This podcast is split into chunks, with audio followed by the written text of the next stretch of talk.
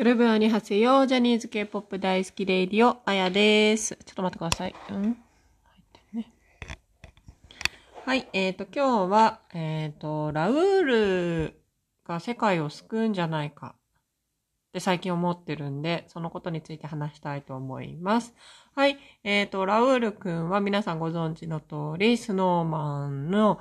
ラウールくんなんですけれども、この間デビューしたてで、でも、スノーマンのメンバーとしては、あの、スノーマンはずっと前から、何年も前から、あの、グループあるんですけど、まあ、デビューするからっていうので、ラウルくんが加入、あと、あと二人、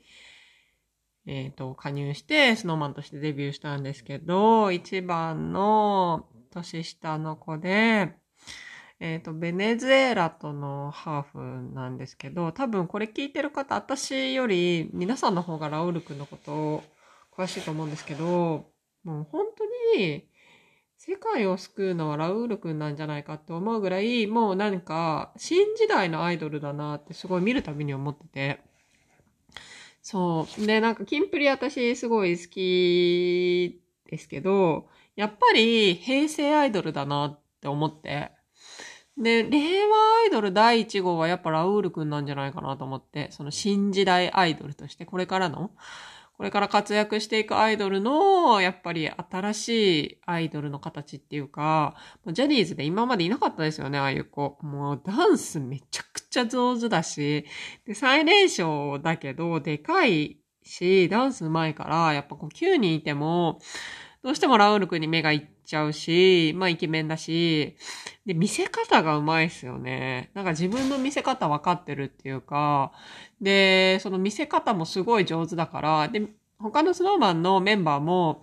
その経歴、芸歴っていうの？そのが長いから、すごいダンスが上手ではあるんですけど、やっぱ生まれ持った花みたいなのって、やっぱりそれって努力とかどうなるもんじゃないじゃないですか。やっぱりアイドルってそういうところも大事になってきますよね。どんなにイケメンでも花がないとやっぱり目立たないし、あんまりそんなにね、あの、顔が良くなくても花があるとすごいその子に目がいっちゃうっていうこともあるんで、その花っていうのは何なのかなっていう。で、それも、うん、感覚的なもんなんですけど、多分みんなは思ってることだと思うんですよね。ラウール君に関しては花があるなって。そうそうそうそう。で、やっぱ新時代のアイドルだなっていうのを感じてて。っていうのも、あの、この間ディオールのリップの、あれ、ウェブだけなのかな？広告にモデルになってて、ラウールくんが。なんか今までそんな、しかも、ディオールとかね、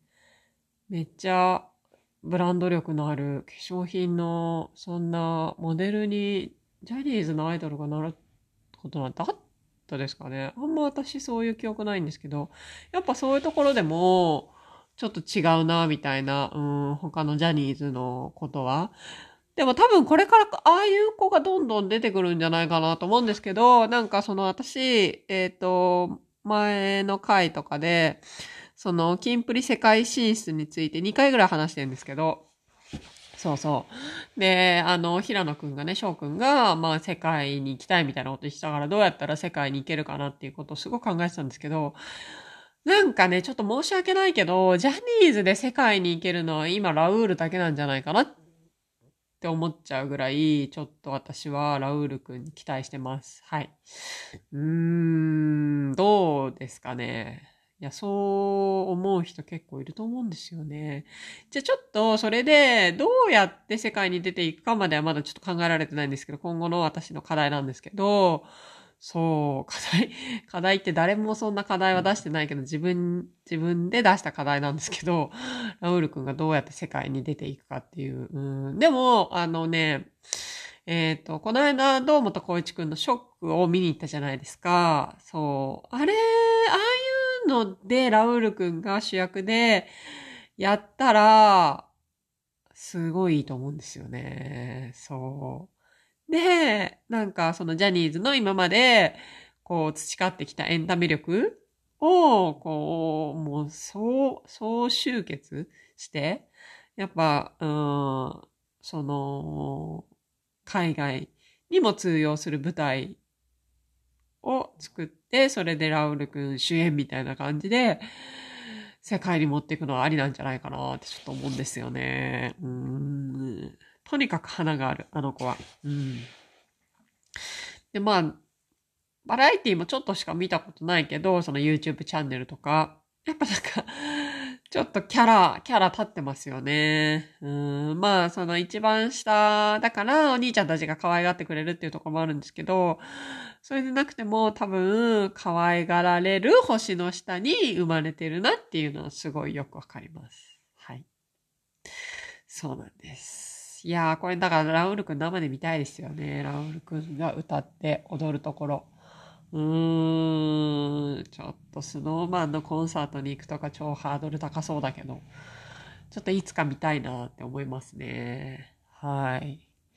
まあなんか、ちょっと私もそのラウル君の情報がそんな大してなくて話す内容がこれぐらいしかないんですけど、でも、あの、ほら、